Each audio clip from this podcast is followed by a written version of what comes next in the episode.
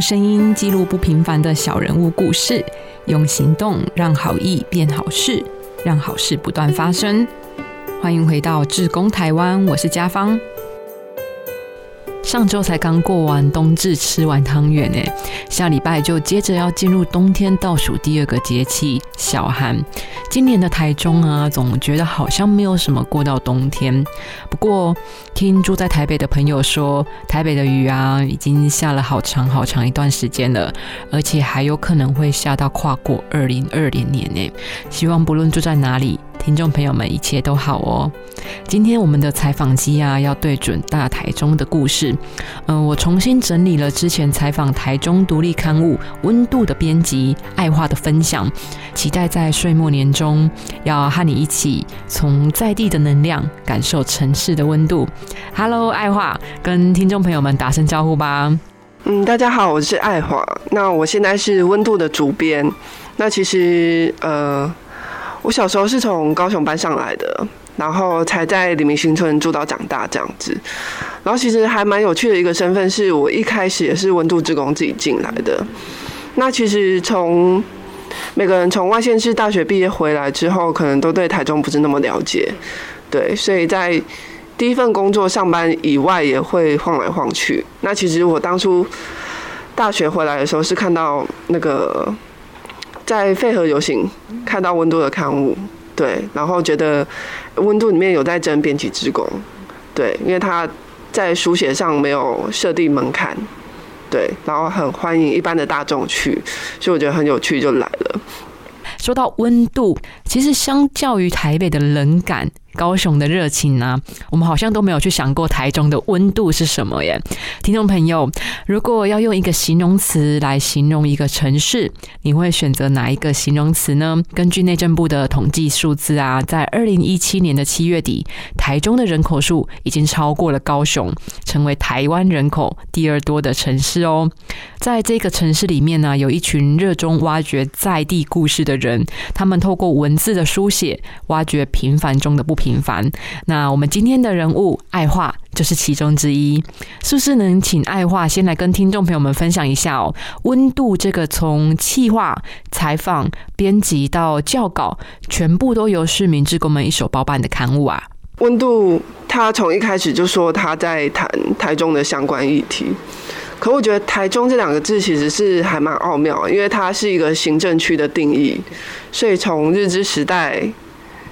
呃，甚至以前还没有台中这个名字，对，所以从日治时代，呃，到呃，可能民国初期到现在，那个台中的范围都不一样，对，所以我觉得大家，嗯，就算我是台中人，我讲到台中的时候，还是一个很模糊的概念，对，可是讲到家就很明显了，就是家就是我们住的呃附近那些地方。那所谓的台中，就是住在这边的人，呃，所有对家的定义聚集起来的一个地方，这样子。所以，呃，对我来说，台中会有什么意义的话，就是，嗯，它是在让我，呃，认识更多一起在这块土地上长大的人。对，从台中，然后彰化、南投、新竹，乃至到整个台湾这样子。所以，我觉得台中它是一个，呃。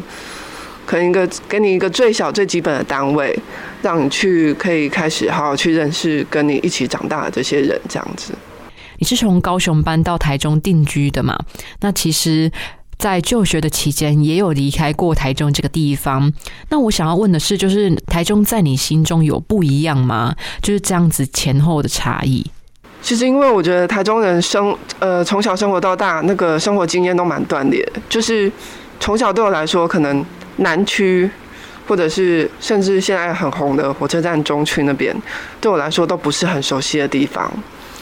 对，所以我唯一对我来说变化的，一定是我家附近的。那我家附近黎明新村那边变化最大的，就是单元二的置办重化。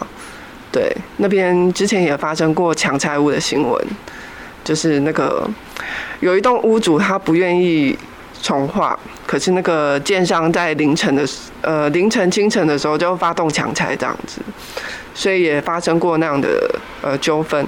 那单元二在置办重化之前是一大片农地，所以可能嗯，其实也才不过短短的可能两年三年而已。我去大学的时候，到我毕业回来，就从一大片田地，就是变成嗯一片尘土嘛，就是一片沙石空地这样子。对我来说，嗯，台中变化最大的就是它一直在开发，可是就是在呃频频开发的过程中，就开发是一个很中性的词啊，就是它没有呃绝对的好或坏这样子。可是，在开发的过程中，就是嗯，很多事情需要被记录下来，对，所以我觉得温度就是在做这样的事情，嗯。是你刚刚有提到一个啊，我觉得我有很有共鸣的点是，呃，因为我从小到大，就是连求学阶段到现在工作了，我完全都没有离开过台中，所以我真的可以说自己是一个老台中人呐。但是我不是住在台中市区的。我是住在丰原，就是当初还没有县市合并的时候啊，我们讲的台中其实都是在讲台中市。我们住在旧台中县的人啊，都会说哦，我们要去台中，这个周末我们要去台中哦。那个划分呢，会非常非常的清楚。然后到后来县市合并了嘛，才会慢慢的接受说哦，原来我们是一体的。但我觉得这个蛮有趣的，因为嗯，就像我之前去。小琉球玩的时候，他们也会说，呃，下个礼拜他们要去台湾，然后我们就会觉得很奇怪，说，哎，小琉球不是也在台湾吗？然后像我们，呃，有志工也有是清水人，他们也会用这样的词汇说，呃，可能明天要去台中一趟，对，那我想你在丰原应该有类似的经验啦，就是。虽然说台中是一个范围，呃，每个城市都是一个范围，可是它的定义好像都是从市中心最热闹的地方开始。其实我觉得，就算是现在还是一样啊，大家还是把台讲到台中的时候，现在几乎都还是把焦点聚焦在中区跟火车站。对，所以那边其实也是这三年青年组织。创业跟政府资源投注相对多的一块地方，对，所以大家聚焦都是放在那边。可是我相信现在还是有很多的人不用走到县区，光是走到北屯，他们可能跟台中火车站中区那边的生活经验就已经很断裂了。对，所以嗯，这真的是蛮有趣的，因为台中虽然很大，可是它不像台北一样有捷运把它连起来。对，所以。可以把，我觉得我自己觉得啦，就是做刊物也是我们努力想要让不同区域的人，就是认识台中其他不同地方的一个方式。对，就像我们之前有实习生是清水人，对，那他在上一期就写了一篇关于清水的一棵老树的报道。对，那我们自己都还蛮喜欢那篇文章的，因为。从老树就可以去摸索一些关于老树的知识啦。就是现在留存的很多老树，要不就是一大片空地没有人要开发的，呃，要不就是跟庙在一起的，对，因为庙不会有人去动它，对。那其他的树大部分都是因为盖房子或在你家前面就把它砍掉了，对。那他就去记录了那一个那一棵老树。当地跟庙，还有跟居民的一些故事，这样子，所以那个就是我们，嗯，在市区的人不会知道的事情。其实我觉得温度啊很特别的是，你们是用志工的团队编制，然后去挖掘不为人知的在地小人物故事嘛。而且你们也透过软性的角度来观察社会的议题。那其实透过这样子的志工书写，透过这样子的一本刊物，台中人也从不同的视角哦去看到不一样的台中。那我们接下来是不是也来聊聊为什么这本刊物这本温度？叫做温度啊，当初是怎么决定要做这一本刊物的呢？呃，最早的时候，温度是在二零一二年创刊的。那那个时候的社会背景是反媒体垄断，对。那其实那时候社群网站像脸书那些，虽然已经很发达了，可是没有以资讯传递为主。对，所以那时候关于台中的新闻几乎是没有。对，就是电视也是在报道台北捷运又要盖什么，或者是台北最近又发生什么美食店什么之类的。然后报纸也只剩下中台湾版，然后那时候的新闻网站也没有特地在跑地方线，对，不像现在更走本土化的新闻报道路线，所以当时也没有什么独立刊物。对，所以温度是在那样的背景之下诞生的。那那时候的呃第一任总编是我们之前基金会的执行长，这样，所以他是凭着这一个理念去出发的。再加上说，就是一份很综合的报纸啦，就是他希望可以去报道呃市民观看政府正在做的事，跟我们市民自己的生活经验，还有我们这边的人文历史。对，所以他是在这样的一个背景下出发的。那因为其实为什么叫温度，就是可是从“温”这个字开始的啦。因为台中虽然台湾很小，可是每个地方调性都不太一样。对，而他们觉得不像台北那么冷漠，然后发展那么快速，步调那么紧凑，然后也不像南部那么热情。对，所以。两个取在中间，然后再观看台中人看事情的态度，好像就是温温的，然后嗯，对事情可能有体会，可能还在思考，会有点保留那种感觉，就那种温温的感觉，所以叫做温度。那呃，每边画出来之后，我也觉得蛮有趣的，因为其实温度就是两个字各有一个人。对，所以那也是一个以人为本的精神，这样。那再就是到它的运作方式，因为其实我觉得温度会可以收集到这么多不同不同的故事，正是因为它是用志工编辑。对，因为如果是我们几个正直的编辑，我们就是南屯区长大，呃，在沙鹿区长大，在呃西屯区长大。那我们的视角可能就会限限于我们这三个人的生命经验上面，然后因为台中太大，我们也没有办法跑那么远，对。然后再加上，嗯，我们基金会的非营利运作也非常需要职工的协助，所以温度从一开始就是，呃，职工一起发想的，然后职工一起撰写教稿。那我们讨论稿单的方式，就是我们每个礼拜二晚上会在我们基金会有聚会。然后我们主编会担任主持人，然后去引导大家去分享说，你这个礼拜或者是你最近有没有什么关注的事情，或者你特别想要讲的事情。那我们在一个一个人这样子呃分享的过程中，就可以去找呃就可以去找到他们对于台中的一些很特别的经验，然后适合的，我就会邀请他们把它写成文章这样。就像有一次，呃，其实有一个志工，他讲到，我忘记他是住在哪一区，反正他们家到现在还在用。地下水。对，就是像很多乡村的地方啦，他们其实很多用水还是在抽地下水。对，因为可能接管率也不高。对，那这就是一个议题了。那当他提出来的时候，可能住在台中的其他地方的人也会跳出来说：“哎，他们家有这样的经验。”那政府对他们呃个别地方处理自来水接管率的态度是什么？那其实这个就是马上就一篇文章就出来了。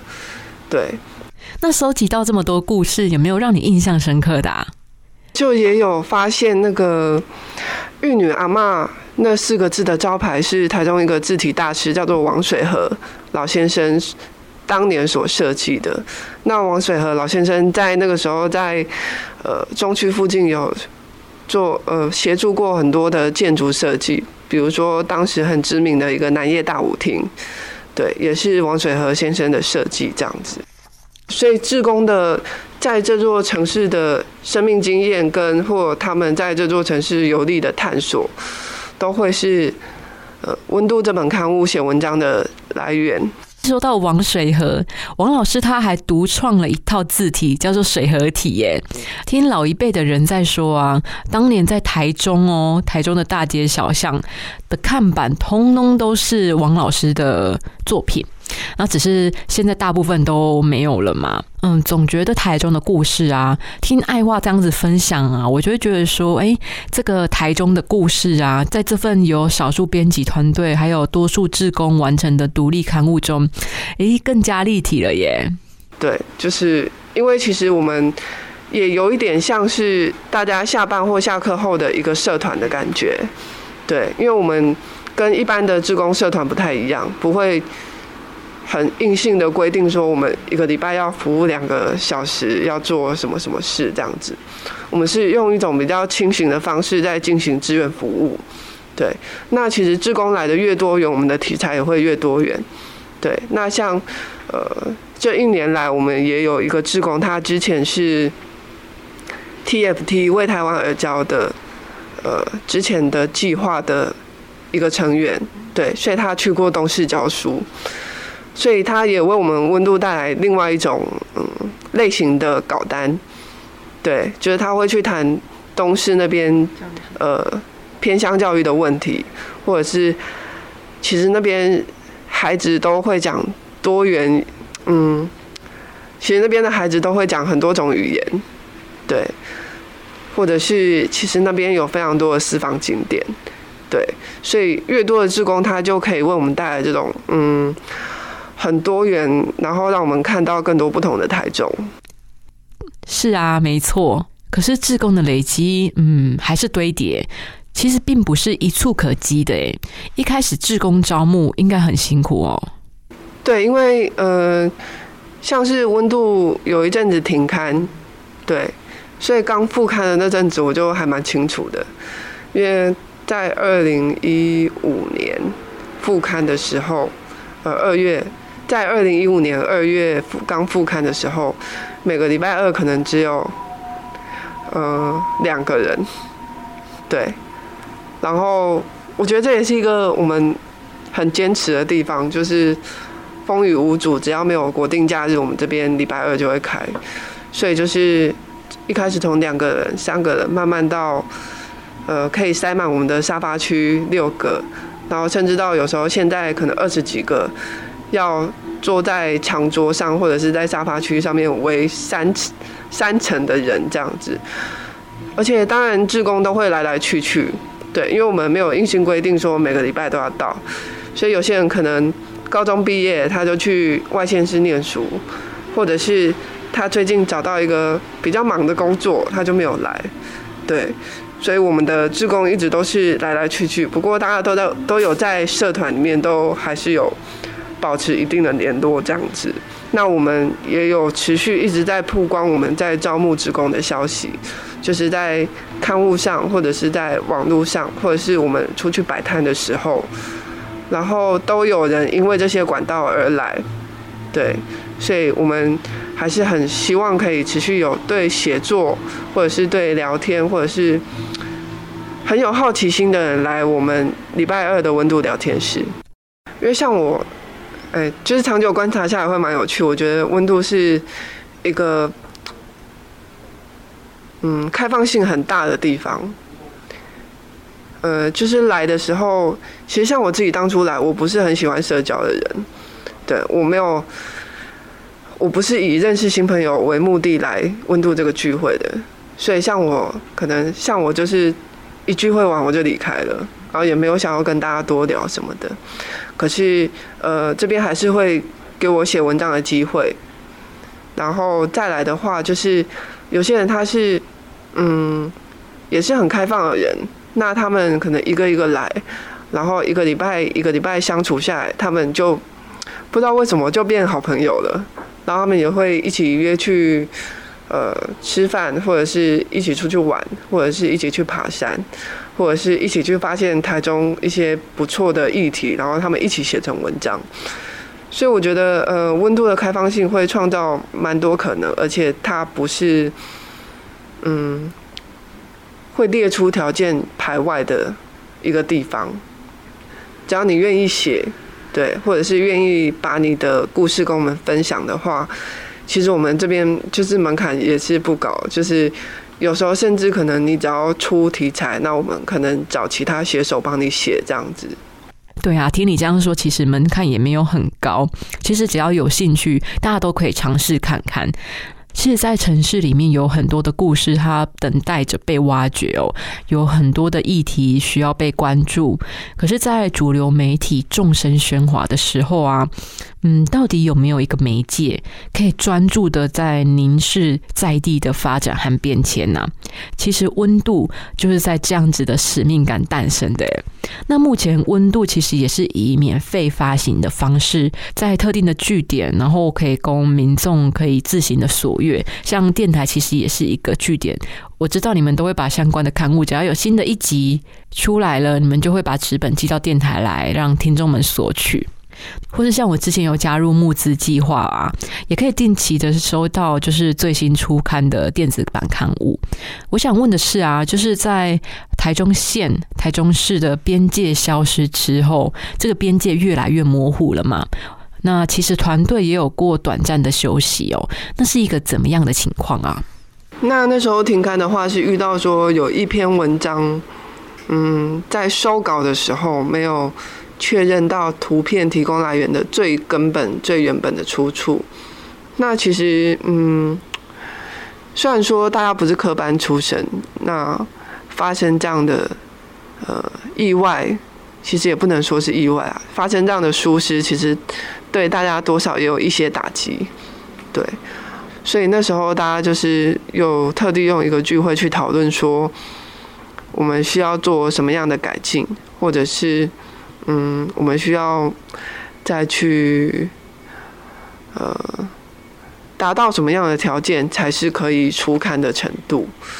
对，那其实，在讨论之后，我们就是希望可以停看一阵子，去整理一下自己的步调。不只是团队整理了自己的步调，哎，其实温度的轴心也一直在调整。还有像是投入在地文化、风土记录的刊物也越来越多了。那像是主题或是风格，其实都有各自的特色哦。我觉得挺好的，诶。哦，对，就是因为像温度二零一二创刊的背景是反媒体垄断，可是其实。刊物的轴心也是要一直调整的，就是到二零一七年的现在，其实脸书上的资讯也不用我讲，各位听众应该就是很很明白，就是上面的新闻量是爆炸的。然后，呃，台中的独立刊物也变得非常多，呃，有无期社区为主的无期风，或者是做艺术的白木耳，或者是嗯。或者是像静怡之前也有学生，呃，在毕制的时候做了一本叫《土的 Today》去记录呃台中的土地故事。对，那现在台中有非常多的独立刊物，那温度我们会去重新思索说，那它的呃意义在哪边？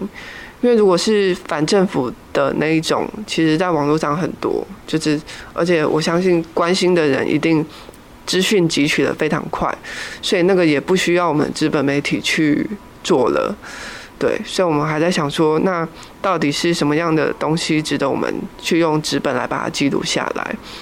那就回归到我们刚刚讲的，就是呃，我们发掘到的这些题材，呃，它可能不会是一般记者碰到的，对，因为它是一个很很随机的。被你遇到的故事，对，所以这种，呃，或者是需要一个很长生命经验去沉淀出来的题材，这不是一般媒体跟记者做得到的，呃，事情。所以，温度在复看之后，逐渐转向这种记录，嗯，更加市井小民观点的故事，对，所以我们，呃，风格就慢慢往这方面转了，就是。呃，更加呃不为人知市井小民的故事，可是都发生在我们的生活周遭这样子。是啊，在这些平凡中不平凡的故事，其实都是发生在你我周遭的故事。哎，对了，当这么久的温度读者啊，其实有一期编辑室的话，我一直印象都很深刻。哎，我记得。那是那确切是哪一期的话，我有点模糊了。可是我很清，我记得很清楚啊，就是在那一期，爱花影就有写到，呃，王家卫导演的作品《一代宗师》里面，他其实就有讲说，做羹需要火候，火候不到，众口难调。那火候过了，事情就焦了。我当下看到这一段话的时候，我就觉得，哎，其实不只是电影，做刊物也是吧？对。那其实，呃，像王家卫导演他在电影《一代宗师》里面，他有讲有一句台词是这样讲，他说：“做羹是需要火候的，那火候不到，那大家嗯吃的东西就不好吃。可是火候太大了。”那那个羹就会焦掉。那其实我觉得，在台中做媒体的人，或者是说做人文文化记录的人，就是那把火已经烧起来了啦。可是就是可以持续这个火候的财星，就是有点不够。对，那那个财星曝光很多面向，就是像我们需要更多温度的职工，对。然后再来的话，我们也需要就是呃资金上的募款。对，不论是小额的，或者是大额或定期定额，我们都很需要这样的募款。对，所以这个都是需要大众一起来完成的。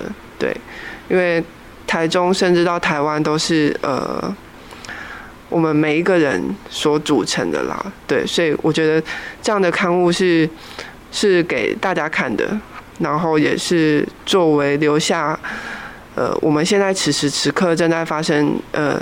的一些故事，还有生命的一些记录，对，所以我们现在也很需要这把火，温度这把火很需要呃编辑志工还有募款的持续协助。如果能够有多一些人对土地有更正向的认同，那城市的温度就会多一点。其实，温度这个刊物就是在用最平凡的文字去告诉大家。我们关心社会议题，不一定要非常专业，可是我们每一个人都可以是延续温度的一份子。可是我觉得回归到志工这件事情，是也是一个自我实践的过程，对，因为大家现在就是为了糊口饭吃，对，所以可能嗯，跟会跟理想或者是兴趣折中去做一份你可以做的工作。所以每天就是在那边劳动啊，然后回家很累，然后不知道干嘛，继续划手机。对，那我觉得去从事，因为很多充满有趣或者是有理想的事情，其实是赚不到钱的，或者是去服务他人，呃，做人与人连接的事情是赚不到钱的。所以这些社会服务都需要大家的投入。那其实大家在投入这些做志工的时候，其实。应该就可以投其所好，就是因为像我自己最早是呃对文字有兴趣才进来的。那对我来说，就是温度它让我持续保持了对文字的热情。对，因为我可能之前在其他工作，可能做行政或者是做企划，那可能一天都不是在产出我喜欢的东西。对，所以。在从事温度的志工的时候，他还让我保持了对文字的热情，要记得去产出自己喜欢的文字跟嗯东西这样子。那我觉得对，在我看来，对其他志工也是差不多。对，大家在下班晚之后，他们需要一个跟大家呃想法有共鸣的。对，可能像有志工。他来这边会说：“诶，他去其他地方去讲文学或讲电影，人家都会懒得听或者是听不进去。可是在这边，他觉得他的他的想法可以好好的说，而且可以得到交流。嗯，就我觉得，呃，志工要服务出什么产值，不是事先就被规定好的，而是志工本来就是用他身上有的呃能力或者是故事。”然后他去带领其他人，或者是帮助其他人看到不一样的东西。我觉得这都是志愿服务最根本的精神。对，只是去延伸到可能务实面向什么人力不足，可能就会变成像排班啊，或者是一定要服务什么项目这样。那我觉得这种嗯，志工服务的模式也是我们刊物的一个坚持，对，因为志愿服务它没有办法被规定，嗯，时间，对，跟期限，他可能嗯，今天来温度分享完。那他感觉可能自己也就到一个阶段，他可能想要再去做其他事情，对，所以这也是嗯，温度需要不断的去招募志工的原因。其实我们现在看似十几个、二十个人好像已经够了，可是嗯，来到这边的职工，每个人都有自己的生命阶段，对，所以他们可能之后会呃成长去其他的地方，那我们就会需要。更多其他的编辑职工一起来，然后继续完成对于台中的故事这样子，然后来分享，或者是来连接，对，这都是我们希望职工可以做的事情。让人看见人，心遇见心。每一次的分享啊，每一次的激荡，其实就像是一次次人和城市的化学反应诶，不同的元素互相碰撞，那新的火花又能够翩然绽放。爱话，那你又是怎么看《温度》这一本刊物之于台中这个城市的呢？我觉得，呃，《温度》是作为在台中的。嗯，我自己会把它比喻成港口，就是它不会强迫大家停留，可是大家就是可以想来就来，就是这边永远有一座灯塔这样子。从热门的观光景点到历史悠久的古迹啊，其实透过文字和照片传达城市的特色，然后偶尔还有志工们不藏私的私房景点哦，带我们读者一窥不同角度的美丽台中。其实爱话说温度，它就像是港口哦，我觉得温度也像朋友耶。不定期的出刊，那当我们不经意的时候啊，他就跑出来跟你 say hello，和你说城市经历的故事，还有在这里生活的大小事，甚至啊，还偷偷的告诉我们私房景点，跟我们一起感受城市的温度。来到节目的尾声啊，其实也想要和听众朋友们分享哦。那天在采访的时候，其实我们有遇到几位志工哦，也有稍微跟他们聊一下。也非常谢谢他们很欣然的呃接受我们收音的请求。那接下来我们也来听听他们参与《温度》这本刊物的编辑撰写在之中的感动和收获吧。Hello，大家好，我是温度的志工。那我从高雄来，嗯，那呃我自己在温度这边待了一年多，一年快一年半，嗯。那呃，因为来这边的关系，所以就会觉得，嗯，台中有更多很好、更多好玩以及嗯很妙的呃地方。那呃，可能因为之前住在海线的关系，所以就会觉得台中是一个嗯文化沙漠，甚至是一个天气很冷，然后跟跟都市蛮脱轨的。那也因为来到这边的关系，所以就会觉得。嗯，台中是一个很平易近人，然后去哪里都方便，嗯的关的地方。然后也因为这样，所以特别想要留在台中。呃，来到温度，确实可以听到很多很多的声音，不仅仅是我自己的，也可能其他人，而且甚至因为我们有时候聊天的过程中，就是我可能随意提一个东西，可能就有人有共鸣。那那个共鸣的原因，并不会是因为我们两个想法是一样的，对。那这样的话的聊天过程，而且。我觉得温度很最好玩的地方，它的聊天过程是不会让人家不开心，而且它的对话是不会让人不舒服，就是他们并不会针对你，而是针对这件事情。对，那我觉得那个过程中的对话就比较呃，让我觉得比较放松自然。所以我觉得来这边是不仅仅是呃学习，可能也是在自己身上种了很多很多的呃种子。对，那可能因为。在其他地方踏取到这个种子，那它在呃开始在那边萌芽，嗯。大家好，我是新芳。那我在温度里面的名字是叫张快乐。那就是因为我也是高雄人，然后来台中念书，就是跟阿腾一样念静怡。然后因为这样子，就是而爱上台中，然后决定就是留在这个城市生活这样。进来温度之后，认识了志工们，就是因为我觉得这里的志工都身怀绝技，就是有的农业啊，然后就是室内设计专长，有的还会气功什么的，就是大家都身怀绝技。然后也因为就是进来之后认识爱画跟玉腾，那也觉得他们就是就是。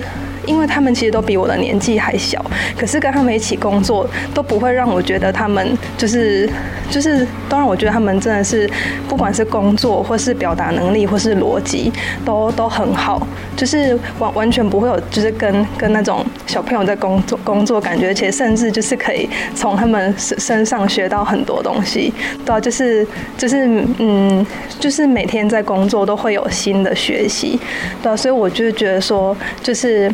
从读者变成变成志工，或者是现在呃变成正式员工，都有就是算是越来越好的收获。这样子，就是每一个礼拜来，真的都会有不同的收获，所以就是会一直觉得，就是一直在为自己补充那个人人的能量，这样子。你会觉得说，台中就是有这样的人在做这件事真好，就是他他他会他会产生化学的元素，对，所以他他确实是动词，而且是就是很美好的。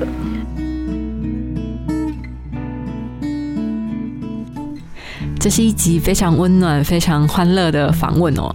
可能是年纪相同，也有可能是平常关注的议题就有一些共鸣，聊起来啊，反而不像是在采访，而是在聊天。这是志工台湾在二零二零年的最后一集节目，希望你会喜欢哦。经历好的、坏的，不知道二零二一会不会比较好呢？但是啊，路总是要继续往前走。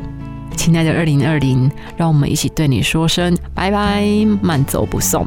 祝福每一个你在新的一年平静而且坚定的信守原本相信的生活，在每一个温度刚好的时刻，继续勇敢的向前迈进。我是嘉芳，我们下一集节目再见喽，拜拜。